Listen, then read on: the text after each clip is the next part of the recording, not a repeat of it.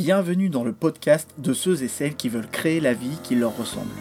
Je partage avec toi des idées pour redonner du sens à ton travail, des conseils pour simplifier ton quotidien professionnel et concilier tes multiples intérêts, des points de vue pour sortir du conditionnement social, sortir des cases et s'accepter pour se construire une vie professionnelle cohérente.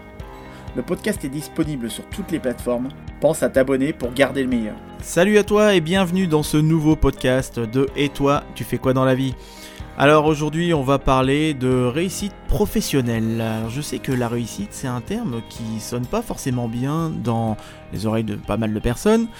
Et j'ai eu l'idée de, parler de, critères de réussite aujourd'hui, suite à bah, par rapport à l'actualité, par rapport à pas mal de choses que je vois, par rapport aussi les formations, quand je fais des formations en entreprise, auprès de consultants ou même des personnes qui sont en reconversion professionnelle, quand on aborde le critère de la réussite, c'est très mal perçu parce qu'il y a des personnes qui pensent que pour réussir, il faut enfoncer les autres, il faut avoir les dents qui rayent le parquet, euh, toutes ces choses-là. Donc voilà, euh, on va parler aujourd'hui de critères de réussite parce que c'est super important en tant que multipotentiel de personnes atypiques, parce que la plupart du temps, on se fait une représentation de la réussite qui est un peu euh, associée à Trump ou des mecs qui sont vraiment euh, genre en mode Bernard Tapie, enfin toutes ces choses-là. Et donc aujourd'hui, voilà, j'estime que vos critères de réussite, c'est super important de les identifier. Euh, avant ça, bah déjà, je voulais vous remercier par rapport à tous vos partages, euh, vos commentaires et vos, pouces en l'air. Euh, je suis aussi d'avis de recevoir de la critique, hein, bien sûr. Hein. J'estime ne pas être la voix descendante directement d'Abraham. Donc, si vous avez des, retours, des échanges, à partir du moment où c'est constructif, bah, c'est toujours, toujours pris positivement. Et puis moi, ça me plaît aussi d'avoir, d'apprendre des autres, de changer de point de vue aussi parfois, et, de me remettre en question par rapport à d'autres idées. Donc libre à vous de me partager vos retours, que ça soit positif ou un peu moins positif, mais toujours avec bienveillance entre guillemets. par rapport à la dernière fois aussi, on m'a dit tiens, comment est-ce que ça se fait, tu me tutoies? Il y a des personnes qui m'ont dit ça. Alors, euh, ok, euh, moi, il n'y a pas de souci, hein, bah, avec le tutoiement, apparemment, ça, gêne d'autres personnes. Euh, donc, on m'a fait la remarque, ah, mais toi, tu tutoies les gens, mais c'est irrespectueux. Ah bon? Ok, donc je dois manquer de respect aux personnes à qui je parle, apparemment. Euh, oui, je tutoie, ça ne veut pas dire que je manque de respect à qui que ce soit. Vous avez l'exemple type de l'effet des filtres de perception des gens là. Ça en devient même une croyance, une conviction. Et ça tombe bien car on va parler donc de croyances et de convictions, des représentations et des perceptions vis-à-vis de la réussite. Donc oui, je tutoie, comme je tutoie des managers, des clients, tout le monde, c'est beaucoup plus sympa. Et puis euh, je vois pas pourquoi en France, on devrait vous voyez, on garde ça de cet héritage culturel, c'est bon, euh, on n'est pas des monarches ou des aristocrates, hein, c'est fini ça. Hein. Donc quand tu au Québec, tu ne demandes pas aux Québécois de te vous voyez, tu t'adaptes. D'ailleurs, s'il y a des Québécois qui m'écoutent, il faut que je vous fasse cette déclaration d'amour. Je t'aime le Québec parce que c'est grâce à toi que je suis la personne que je suis. Et depuis que je t'ai découvert en 98, bah, ma vie a changé. J'ai découvert qu'il existait un pays où les gens n'étaient pas dans la joute verbale, la moquerie ou l'intellectualisation de tout, et où la gentillesse était une norme. Oui, bon, euh, ça c'est ma vision des choses, ça effectivement c'est une perception. Mais à l'époque, euh, quand, quand allais au Québec, je sais pas, moi je parle de ça, je parlais de 98, la première fois où j'y suis allé, euh, à l'époque, quand tu disais que tu venais de France, tout le monde venait de parler, te donner de l'amour, et cet amour, qui n'était pas le même à Paris, si l'amour que tu reçois à Paris c'est un klaxon ou un, coup d'épaule en quelque sorte, hein. mais c'est une forme d'affection aussi. D'ailleurs, quand je disais dans les années 2000 que j'habitais à Paris quand j'étais au Québec, euh, j'avais droit à l'émerveillement, c'est comme si tu leur disais que tu vis sous la tour Eiffel. Maintenant, il y a tellement de Français là-bas qu'ils en sont blasés. Après, c'est normal, hein, vu le comportement de certains Français là-bas. Pour moi, le Québec, c'était la France, mais en mieux. Et bien, ici, ce podcast, c'est mon Québec. Donc, j'ai toujours détesté le vouvoiement qui met trop d'espace. Donc, tu me permets, on va continuer à se tutoyer, c'est plus intimiste. Et on va apprendre à se connaître au fur et à mesure. On va avancer ensemble tout au long de ces podcasts. Alors je ne sais pas si tu as écouté le, premier podcast dans lequel je te parlais de, la raison d'être de ce podcast, de pourquoi est-ce que j'ai fait ce podcast. Si tu l'as pas encore écouté, bah, tu trouveras le lien dans la playlist. Et là, dans ce podcast, eh bien, je vais te parler de la réussite et t'aider à apprendre à te situer par rapport à celle-ci. Mais pas la réussite comme tu peux le voir sur YouTube ou sur des blogs ou des types qui n'ont rien fait dans leur vie, qui vont te parler de leur notion de réussite, qu'ils ont lu dans un livre, et qui vont te ressortir en faisant semblant que ce sont des idées qui leur appartiennent, qui leur appartiennent pardon, ou qui vont te faire croire bah, qu'ils ont réussi leur life. Hein. Non, là, on va parler de critères de réussite. Et le but de ce podcast, c'est de ne plus te laisser dicter ta vie par des jugements de valeur qui, au fond, et tu le sais très bien, ne te correspondent pas vraiment. Donc la réussite, eh bien c'est un mot dont certains, certaines ne sont pas très familiers et d'autres le rejettent, comme je le disais tout à l'heure. Mais dans ce podcast, je vais porter ton attention à bien choisir tes propres critères de réussite professionnelle et personnelle, et de ne pas rentrer dans cet automatisme français systématique d'opposer la réussite à l'échec. Parce que oui, en France, il y en a beaucoup qui vont associer la réussite au poste qu'ils occupent, aux responsabilités qu'ils ont, etc., au statut. C'est d'ailleurs très marrant, très marrant de voir qu'il y a des personnes qui savent très bien rester elles-mêmes lorsqu'elles évoluent et lorsqu'elles réussissent. Alors qu'il y en a d'autres qui se la pètent euh, parce qu'elles ont des responsabilités, elles se trouvent importantes, indispensables. Je me souviens le nombre de personnes que j'ai croisées comme ça dans les couloirs à la défense, euh, des types qui, euh, qui avaient, l'impression qu'ils prenaient leur revanche sur le monde. Ça, pour moi, ce sont des personnes qui n'ont pas confiance en elles. Je me souviens surtout d'une ancienne collègue, une ancienne collègue de boulot, qui se donnait un genre faisant semblant d'être toujours débordée de, responsabilités. Tu sais, ce, genre de personnes qui marchent vite dans les couloirs avec des dossiers sous le bras et qui te disent tout le temps Ah, j'ai pas le temps, euh, je suis overbooké. Euh, ah, ouais, non, en ce moment ça va pas. Je me souviens, j'étais en formation avec une autre collègue, je l'avais regardé, moi et ma collègue, on, l'écoutait parler, et je l'ai regardé, ma collègue, je lui disais, mais euh, quand tu l'entends, tu te demandes quand est-ce que ça va, quoi. En fait, tu te rends compte qu'elles font le même job que toi, mais que toi, tu te sens détaché de ça. Voilà, t'es pas dans la même euh, dans la même état émotionnel où euh, tu tu sais un petit peu plus euh, gérer ton temps ou t'organiser. Pourquoi est-ce que je dis ça? Car ton poste ne te définit pas en tant qu'être humain. C'est ton titre qui est valorisé, pas toi. Pas qui tu es, en tout cas toi, la personne que tu es réellement en tant qu'être humain. Il y en a beaucoup trop qui se confondent. Il y a ta posture, ton avatar professionnel et toi-même. Et si tu arrives à être toi-même au travail comme chez toi sur ton canapé, tant mieux pour toi. Hein. Mais est-ce qu'on te valorise toi ou ton statut avec tes responsabilités? Est-ce qu'on valoriserait pas plutôt ton ascension dans la hiérarchie ou le nombre de personnes que tu manages ou même ton salaire? Il y a des personnes dont leur idée de la réussite va correspondre à ça. C'est bien souvent des personnes qui n'ont que leur job pour se valoriser dans, leur vie. Et qu'est-ce qui se passe le jour où elles n'ont plus de job? Oh là là là, catastrophe. Ou même quand, elles sont à la retraite. Eh ben, c'est pas beau à voir. Et je parle pas des obsessionnels qui, eux, ne sont jamais satisfaits du travail qu'ils font. Hein. Ça, c'est autre chose. Bref. Tout ça pour te dire que cette représentation de la réussite est pourtant encore très présente dans l'esprit des gens. Même si notre génération a littéralement, c'est dur à dire, littéralement reconsidéré les critères de réussite, je dis ma génération, moi c'est la génération Y, hein, je suis né dans les années 80. J'ai grandi dans, une télé, hein, comme pas mal de, de, jeunes à l'époque, avec Dorothée, les dessins animés du Japon, les jeux vidéo, euh, l'évolution des nouvelles technologies. J'ai connu le rembobinage des cassettes hein, avec un, crayon pour économiser les piles de mon baladeur. J'ai eu Internet au moment où j'étais en âge de l'avoir, tout comme le téléphone portable. Bref, enfin bon, je m'écarte. Quand on est arrivé sur le marché, ça leur a fait tout drôle, les vieux de la vieille, avec leur management autocratique. Je me souviens, ils nous donnaient des, noms qui faisaient mes pitié. Euh, en 2000-2001, je sais pas si, tu te souviens, on commençait à parler de la nostalgie des années 80, etc. Et puis je sais pas euh, si tu te souviens, à cette époque-là aussi, euh, il y avait des mecs qui se sont dit, tiens, on va appeler ces personnes-là qui ne, qui ne veulent pas grandir ou qui sont rattachées à leur jeunesse des années 80-90, on va les appeler les adolescents une sorte de mélange entre adolescent et adulte. Dis-toi qu'il y a un mec qui un jour s'est dit Hey, j'ai une super idée, je vais combiner ces deux termes pour en créer un nouveau. Et tada, ça donne adolescent. On n'a plus jamais entendu parler, ça a peut-être durer une année ou deux, etc. C'était presque autant une bonne idée que d'écouter un CD de Joule. Hein. Enfin, bon, comment continuer d'infantiliser toute une génération Ça, c'était la meilleure, manière.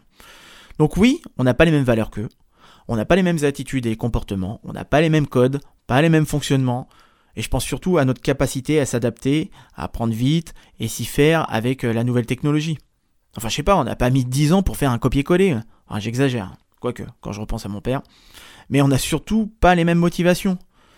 Et donc, on n'a pas les mêmes critères de réussite. Aujourd'hui, nos critères, bah, ils sont plutôt tournés autour de la bonne gestion, équilibre, vie professionnelle, personnelle, le sentiment de se concrétiser, de se réaliser, de s'accomplir et de s'épanouir au travail aussi, tout en étant aussi en harmonie avec sa boîte, hein, bien entendu. Hein. Mais si rien de tout ça n'est réuni, on va voir ailleurs. Et il y en a même qui préfèrent se retrouver sans boulot pendant un temps, un certain temps, que de rester dans une boîte dans laquelle ces critères de réussite n'y sont pas. Je pense que tu seras d'accord que quitte à être payé un peu moins, on est prêt à rester dans une entreprise où on se sent bien. Et ça rime en plus. Où tu aimes travailler avec tes collègues, euh, où tu as un sentiment d'appartenance fort.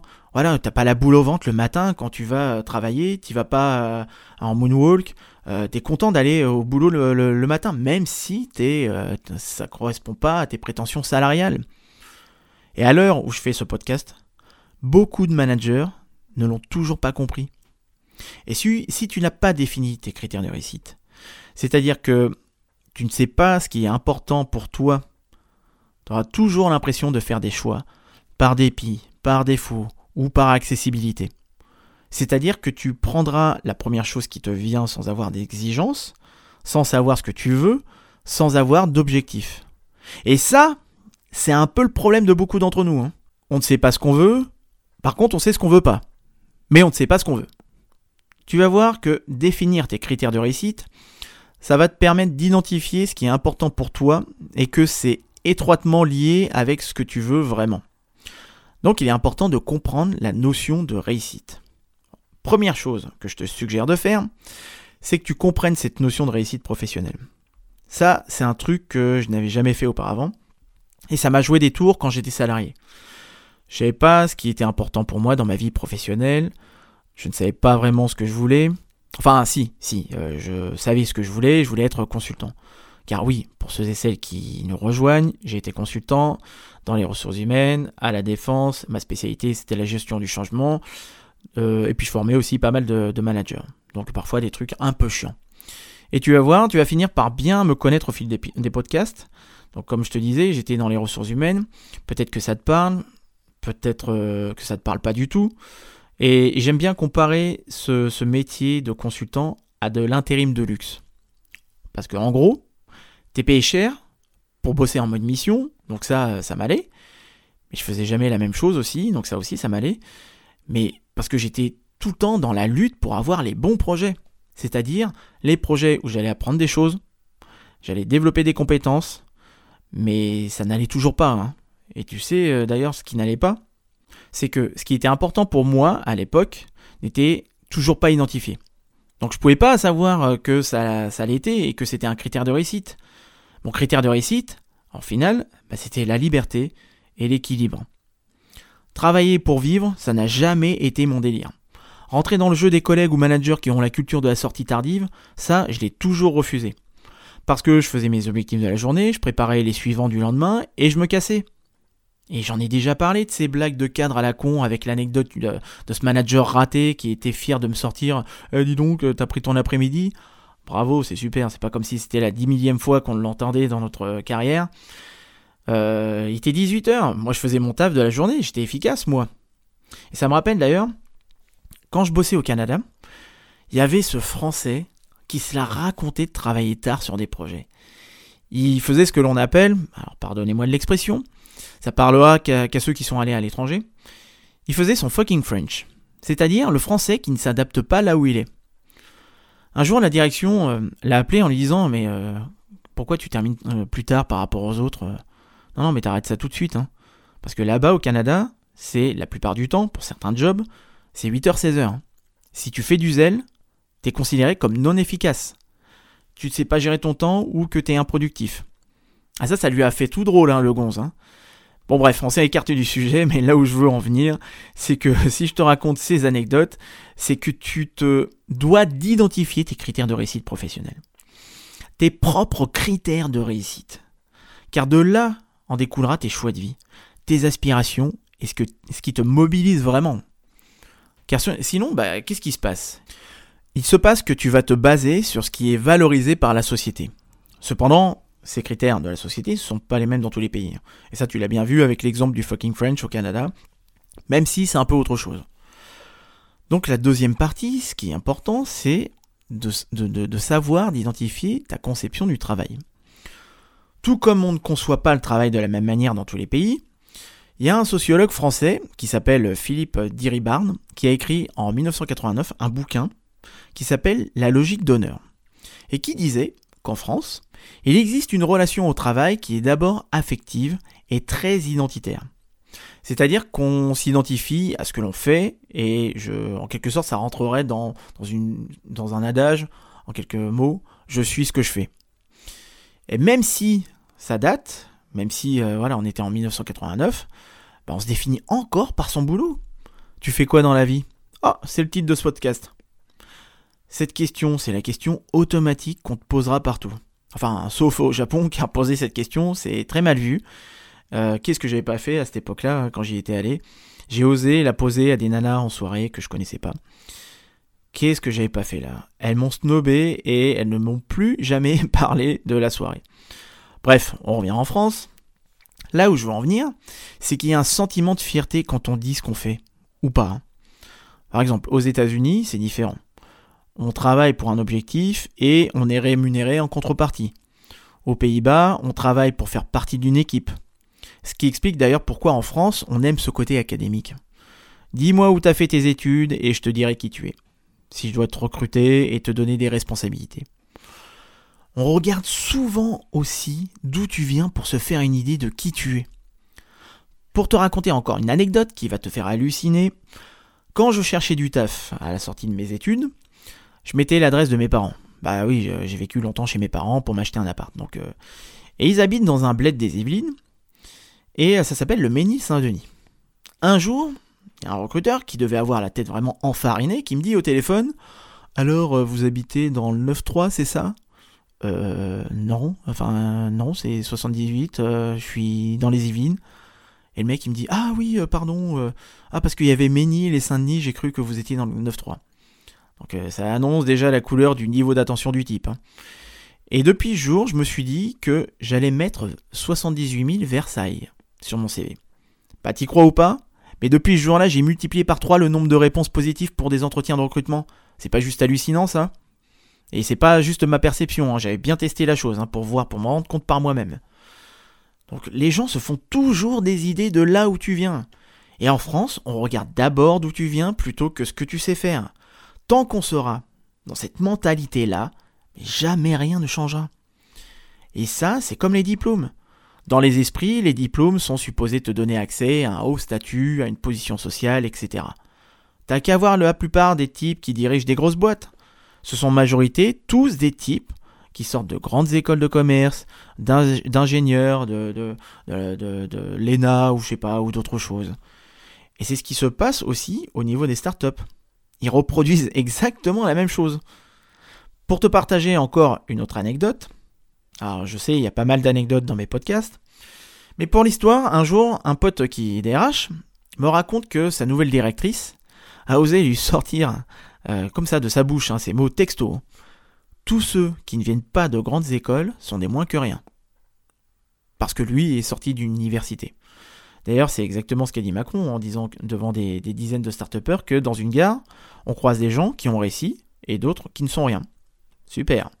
Alors, je vais pas parler de Macron, c'est pas le sujet, mais je lui dis merci de confirmer que lui aussi entretient cette vieille idée de la réussite et de l'élitisme. Merci beaucoup. En fait, c'est exactement la même chose que ce qu'on a dit à mon pote DRH.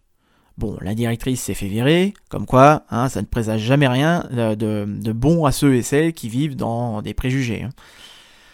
Pour revenir à la conception du travail, avant, on travaillait parce que c'était un devoir. Aujourd'hui, on travaille parce qu'il faut travailler. C'est après que vient la question de l'épanouissement. On travaille d'abord pour avoir accès à la sécurité de l'emploi et à un salaire. Après vient l'épanouissement et le besoin de t'exprimer à travers ton job. Peut-être qu'aujourd'hui, ça devient important pour toi de pouvoir t'exprimer à travers ton job. Peut-être que tu veux transformer le monde via ton job. Euh, peut-être que tu veux te sentir utile, tout simplement. Ben, moi, je suis convaincu qu'on a tous envie de s'exprimer à travers son job. Et je suis persuadé que l'apprentissage et la progression sont tout aussi importants que la carrière et la réussite. Et pour moi, la dimension expressive peut être un critère de réussite de plus en plus recherché. Quand on y réfléchit, il y a l'attente de pouvoir s'exprimer, mais aussi l'importance attachée au groupe et de pouvoir euh, d'exprimer ses idées, d'apporter sa contribution et partager ses connaissances ou ses expertises dans son job. Et c'est d'ailleurs ce qu'on peut voir dans les entreprises libérées où l'on éclate les hiérarchies. Après, des boîtes comme ça, bah, c'est pas très développé. Et ça répond pas à tout le monde non plus. De plus, bah, il y aura toujours des personnes pour prouver que ça ne marche pas ou que c'est juste qu'un concept. Bref, avec tout ça, je te l'accorde, c'est pas forcément évident de définir et de formuler ce qui représenterait ta propre réussite professionnelle. Et si un jour tu y arrives comme moi, en te disant que la liberté, bah, ça en fait partie, mais pas que, tu auras peut-être envie de créer ta boîte, ce qui te semblera cohérent avec ton critère de réussite. Et ce qui voudra dire sortir du moule, sortir du cadre et choisir un autre chemin, mais aussi choisir un chemin, un chemin moins fréquenté où tu auras besoin de te frayer ton propre chemin justement. Et là, il va se passer un truc que quasiment euh, tous les nouveaux entrepreneurs ont vécu tu vas découvrir avec joie le scepticisme et le pessimisme des autres vis-à-vis de tes ambitions. Tu vas entendre des phrases du style euh, Ouais, mais tu vas vraiment quitter un boulot bien payé où tu as la sécurité de l'emploi pour euh, monter une boîte où t'es pas sûr de réussir? Mais tu comprends, c'est risqué de se lancer à cette période. Ça, cette dernière phrase, je m'en souviens, j'étais dans la voiture d'un, mec qui, avec qui je louais un appartement en Pologne. Donc ça c'est un Polonais qui m'a dit ça un jour et je faisais euh, je faisais un trip en fait en Europe de l'Est à ce moment-là et tu vois même en Pologne hein, on tient le même discours. Hein. Il m'a dit ouais c'est risqué de se lancer à cette période. On était en 2013. Hein. Et puis bah il y a ceux qui vont te dire carrément euh, t'as, pensé si tu échoues et le crédit et les enfants etc. Et ça tu vas te rendre compte que ce sont jamais des personnes qui ont entrepris. C'est toujours des personnes qui sont salariées ou qui qui euh, même quelqu'un qui va échouer, il va jamais te dire ouais non euh, fais attention, enfin il va te dire vas-y lance-toi et puis après bah tu verras au fur et à mesure. Et je pense que le type s'il a échoué c'est parce qu'il a aussi des, des, raisons personnelles donc euh, non non non non moi j'aime bien prendre des risques sans y avoir réfléchi, j'adore ça, j'aime bien ne pas réfléchir et foncer la tête baissée. Moi j'avais halluciné le, nombre de personnes dans mon entourage qui m'ont dit ouais mais t'as réfléchi euh, si l'année prochaine euh, tu prends zéro, tu vas être obligé de dépenser, euh, de payer un expert comptable pour rien du tout. Mais paye ta mentalité, quoi. Si je enfin, c'est pas possible de faire zéro sur une année. Enfin, quand même, c'est ce que je lui ai dit. Et lui, c'est, c'est un comptable. Bon, bref, voilà, je vais pas apporter mon avis sur les comptables, quoi. Mais voilà, c'est, c'est, c'est pourtant, ça annonce la couleur. Je me suis pas dit, YOLO, on ne vit qu'une fois, allez hop.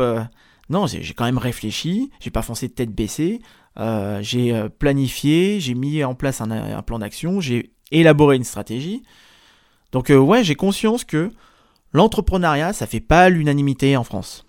Il y a des croyances très fortes autour de l'entrepreneuriat et de la reconversion professionnelle d'ailleurs. Hein. Parce que ça signifie bah, sortir des sentiers battus. Et en France, on aime bien la sécurité et tes proches te font part de leur peur si tu sors du cadre. C'est une évidence. C'est pareil pour la notion d'échec. On lui accorde une telle importance. D'ailleurs, il y a un truc incroyable que je remarque depuis que je fais euh, ce métier d'accompagnement en reconversion. C'est le nombre de personnes qui se considèrent comme des ratés, des feignants, des nuls, des bons à rien. Parce que t'as pas eu tel diplôme, parce que tu n'as pas eu tel job, parce que t'as pas réussi à vivre de ta boîte, parce que tes parents sont déçus que tu ne sois pas ci ou ça. On pense bien trop souvent que la réussite, ça se limite à des études supérieures, une prestigieuse filière ou une place dans la hiérarchie. Mais c'est fini cette époque, et heureusement. Aujourd'hui, on voit des types qui réussissent et qui sont partis de rien, qui ne sortent, pas forcément de HEC ou, Sciences Po.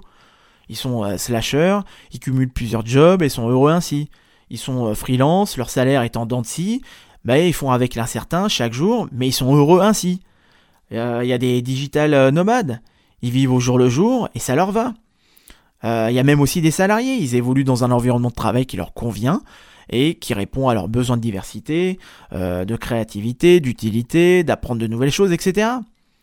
Il n'y a plus besoin de réussir ses études pour réussir sa vie. Il n'y a plus besoin d'avoir des diplômes pour se créer une vie à son image. Il n'y a plus besoin de sortir d'une famille d'entrepreneurs pour se lancer et y arriver. Je suis pas démago hein, quand je dis ça, mais c'est une constatation, c'est une observation. C'est pas moi qui me suis dit tiens euh, un matin je vais, me dire euh, je vais me mettre à dire ça. C'est ce que je constate. Et de plus en plus, heureusement aussi qu'il y, a des recruteurs qui commencent à percevoir euh, les choses autrement et qui se disent tiens, il faudra peut-être qu'on arrête de regarder d'où viennent les personnes et de se dire bah, qu'est-ce qu'elles savent faire. Bravo, on est en 2018, bientôt en 2019. Il serait temps. Et puis bon, enfin, tout le monde n'a pas la possibilité de payer des écoles privées ou d'avoir été envoyé par ses parents à Georgetown, Harvard ou Oxford ou même, enfin, juste en France. Hein. Euh, il y a des business schools. Moi, je travaille dans une business school. Enfin, c'est 11 000 euros l'année hein, quand même. Hein. 11 000 euros. Hein. Euh, moi, jamais j'aurais pu sortir ou faire cracher mes parents 11 000 euros. Mais le diplôme, ça a toujours été qu'une formalité. Dans 10 ans, on s'en foutra que tu étais bon en maths ou en sciences du management à l'école. Heureusement que d'ailleurs que le diplôme, euh, c'est plus le seul critère pris en compte. Et plus tard, on prendra encore plus en considération la cohérence du parcours de la personne. C'est-à-dire sa logique de construction personnelle et professionnelle, son savoir-être, sa personne, etc. Pareil pour les compétences. Hein. De plus en plus de managers ne vont pas évaluer que les compétences techniques, mais surtout les aptitudes euh, de, la personne, l'état d'esprit de la personne, sa personnalité, sa capacité à mobiliser ses ressources et ses talents, son relationnel. Parce qu'il y en a plein aussi des managers qui se sont rendus compte qu'en recrutant des types uniquement sur des compétences techniques, bah, ils se retrouvaient aussi avec des types euh, qui, enfin excusez-moi du terme, mais bon, c'était un peu des, des, des, des gogoles de, des relations sociales. Les mecs, ils savent pas travailler en équipe.